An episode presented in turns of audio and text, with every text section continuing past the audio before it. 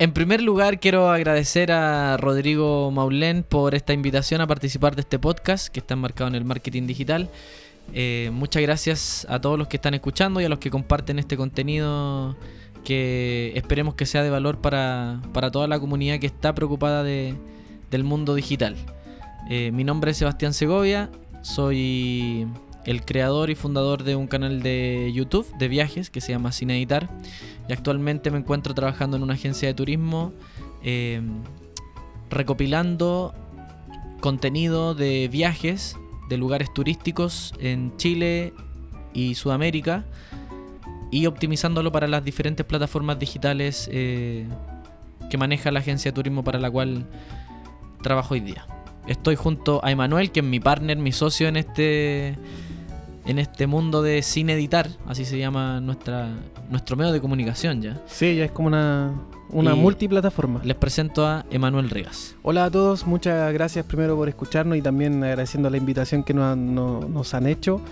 Eh, bueno, yo por mi parte veo como toda el área audiovisual, la propuesta como gráfica y, trato de como hacer de que todo lo que al Seba se le viene a la mente, porque es una persona muy creativa, eh, darle forma, darle color, darle todo el sentido. Es como que el Seba es el maniquí y yo lo tengo que vestir. Entonces nosotros eso es lo que hacemos y somos, en verdad eso nos hace como ser un gran equipo y poder hacer todo lo que estamos haciendo ahora. Así que esperamos en estos minutos poder darles todos nuestros consejos, todo lo que hemos aprendido durante este tiempo. Vamos a partir entonces con la primera pregunta que nos realizan desde Emporio Digital. ¿Cómo arrancaste un programa en internet? Eh, bueno, fue por un consejo de, de Rodrigo Maulén, precisamente. Eh, él me hacía clases de, en la carrera de periodismo en la Universidad UNIAC. Y yo estaba estudiando de noche, creo que él hacía un ramo que era como la era digital en la época del periodismo, algo así.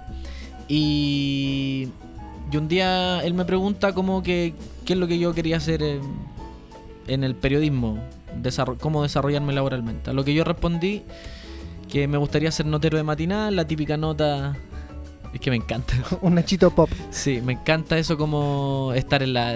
De, de estar ahí donde las papas queman, en La Vega, en Franklin. en- Entonces, eh, Rodrigo me dice: Seba, hazlo en internet. La tele está muriendo. esa- ese típico lugar común que usan prácticamente todos los amantes del mundo digital de que la tele está muriendo. Y bueno, le creí, me animé. Con el lema salimos un día a grabar por la calle, por Paseo Mada. Subimos esto a internet, subimos este capítulo. El Emanuel lo editó en Final Cut. Hicimos un capítulo de 30 minutos, me acuerdo, 35 minutos. Y, y en una semana tenía más de 7000 reproducciones de manera orgánica en el Facebook que nosotros mismos habíamos levantado. Así que eso nos animó, si bien para todos los que conocen el mundo digital 7000 reproducciones puede parecer nada, pero en un alcance orgánico nosotros tuvimos la intuición de que teníamos algo de valor en la mano. Seguimos grabando, fuimos a Bio Bio, fuimos a Franklin, hasta que llegó la oportunidad de la de, exportarlo ya a, la- a las regiones. Y entonces, por eso es que el, programa se llama Chile Sin Editar. Así, así arrancamos, digamos, con el conocimiento de usuario, con lo que teníamos, con una idea y, y nos lanzamos a hacer un programa de viaje que, bueno, podríamos en otro capítulo hablar de, de- lo que está hoy día ese capítulo. Sí, como agregar que nosotros no teníamos nada, como técnicamente el equipamiento y solamente estaba la idea. Entonces, por mi parte, cuando el SEBA me invitó a participar, eh, yo conseguí cámara, conseguí micrófono, conseguí todo. Entonces, muchas veces cuando uno quiere emprender algo, siempre espera como quizás tener más cosas, como más equipamiento, más, como que sea mucho más fácil, pero en, el, en emprender algo, eh, el 90% es dificultad, pero eh, la, la importancia está en, en resolver, en cómo optimizar todo y lo- nosotros comenzamos así, sin ningún, sin nada, sin ningún equipo, sin ninguna expertise, solamente con las ganas y creo que eso también es súper importante.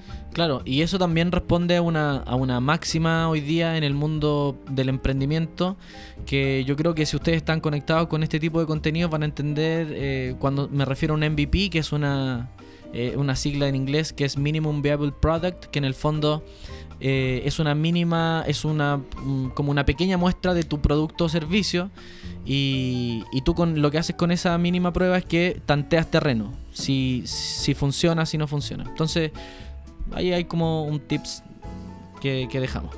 ¿Cómo lo conectaste con los viajes y qué te motivó a lanzarte por ese Chile sin editar? Bueno, aquí eh, entra la. Cuando nosotros ya teníamos prácticamente tres capítulos, tres videos subidos en la plataforma de- Facebook. En ese tiempo no usábamos YouTube todavía, usábamos solo Facebook. Eh, llega esta agencia de turismo para la cual trabajamos actualmente y nos financia toda una gira hacia el norte y el sur a los destinos que esa agencia visitaba. Entonces ellos nos pidieron hacer lo mismo que estábamos haciendo, exactamente lo mismo, pero en regiones.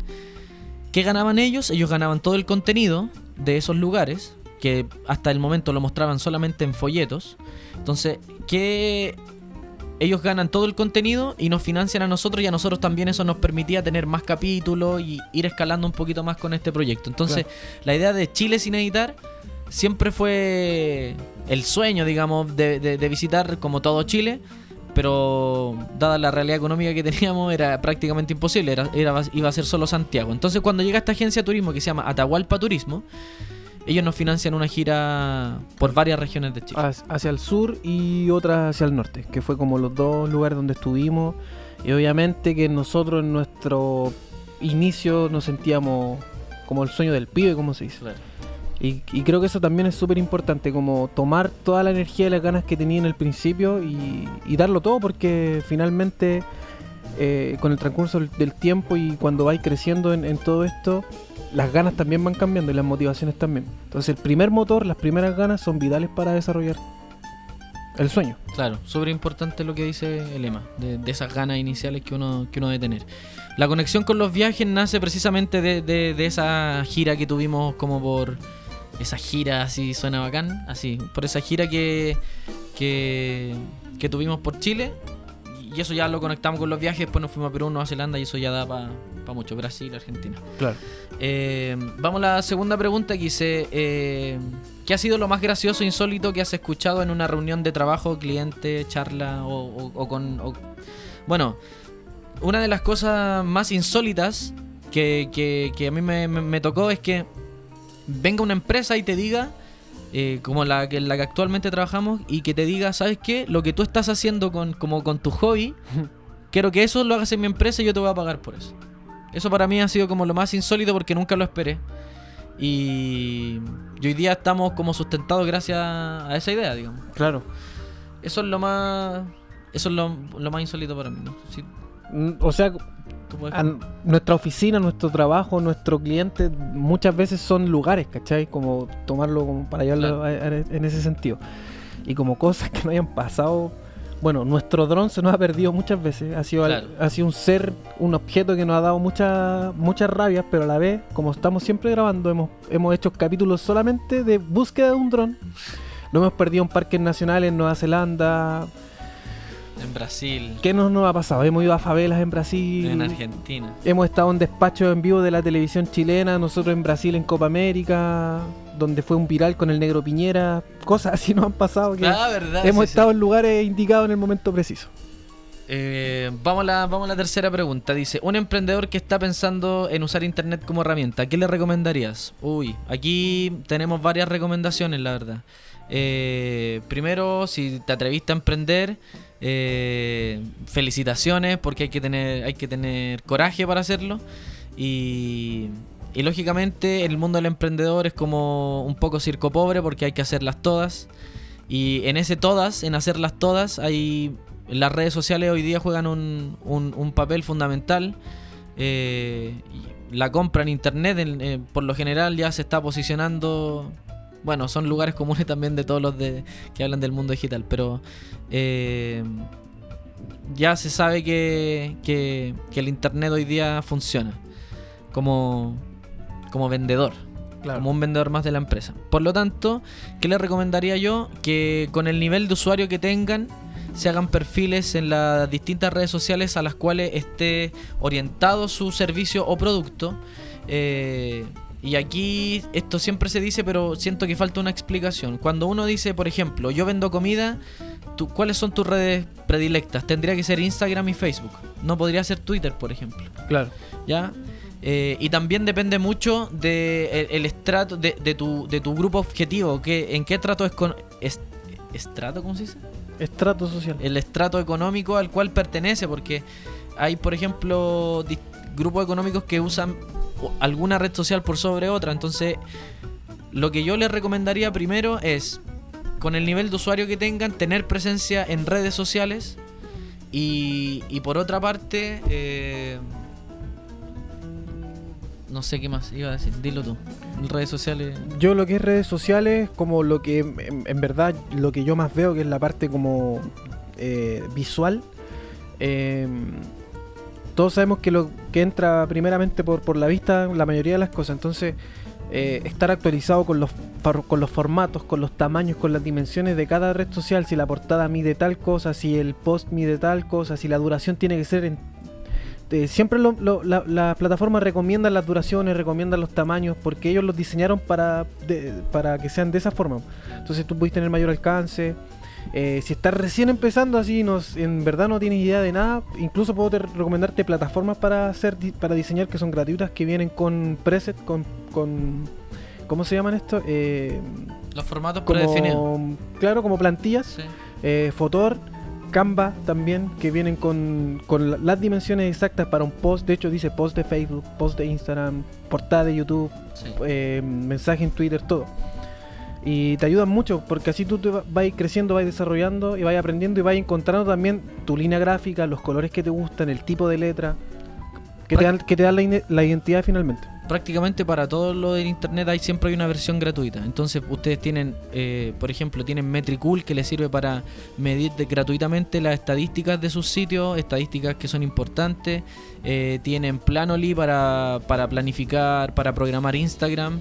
Tienen eh, Canvas, Fotor, Postchrome. Tienen varias plataformas que son gratuitas y que les van a permitir como instalar y armar todo su, su imagen corporativa en redes sociales. Y ahí que el arte fluya. que toda su creatividad y sus conocimientos de, de todo fluyan ahí. Y vamos que se puede. Lo último que yo les quería decir por una parte era lo de las redes sociales y por otro definan súper bien su público objetivo. Es como un consejo ese se lo doy del corazón. ¿Por qué? Porque yo creo que a la hora de ofrecer cualquier producto o servicio es lo más importante. Definir tu grupo objetivo, pero así al detalle. Es decir, qué le gusta, qué edad tiene, son, son más hombres, más mujeres, a qué hora escriben, a qué horas piden. eh, hacer toda una radiografía de su grupo objetivo y toda su comunicación y servicio y productos que vayan apuntados a ese grupo objetivo. Y aquí hay un error muy común. No quiere decir que solamente esa gente les va a comprar sino que su comunicación y todo su eh, ofrecimiento va a ser muchísimo, muchísimo más eficiente y más eficaz. Esos son los consejos que le daría. Bonus track, tres canciones favoritas. Eh, Emanuel, parte tú. Canciones favoritas, eh, Don't Let Me Down de los Beatles, que para mí es la mejor canción de la vida, de la historia. Me gusta mucho también los Bunkers, Bailando Solo. Y hay una banda neozelandesa que se llama Six Sixty que tiene una canción que se llama Rivers. Temazos. Temazos. Último libro. Último libro, bueno, lo estoy leyendo todavía, que es la novela, la famosa novela de La Guerra de los Mundos, que incluso se hizo- una película, pero la versión bilingüe, que tiene una página, la una plana en español y la otra en inglés, la misma, para entrenar el, el- el inglés. Bueno, eh, bueno, mis tres canciones favoritas voy a elegir eh, Buscando Huellas de J Balvin. Voy a escoger ah, Ángel para un final de Silvio Rodríguez. Y voy a escoger eh, Traicionera de Américo. Temazo. Eh, mi último libro, eh, estoy leyendo un libro que se llama El éxito es una decisión de David Fitchman, que fue un obsequio que me dieron en la Universidad de Chile. Así que analizando el sistema de creencias y ese tipo de cosas. Así que ese es mi último libro. Eh, a todos los que nos escucharon, muchas gracias. Esperemos que, que se, siga cre- que se siga creciendo esta comunidad para que podamos apoyarnos entre todos, hacer eh, marketing digi- digital colaborativo eh, y que todos en, en el fondo compartamos nuestros conocimientos, talentos y, y demás. Eso, muchas gracias. Muchas gracias a Emporio Digital también.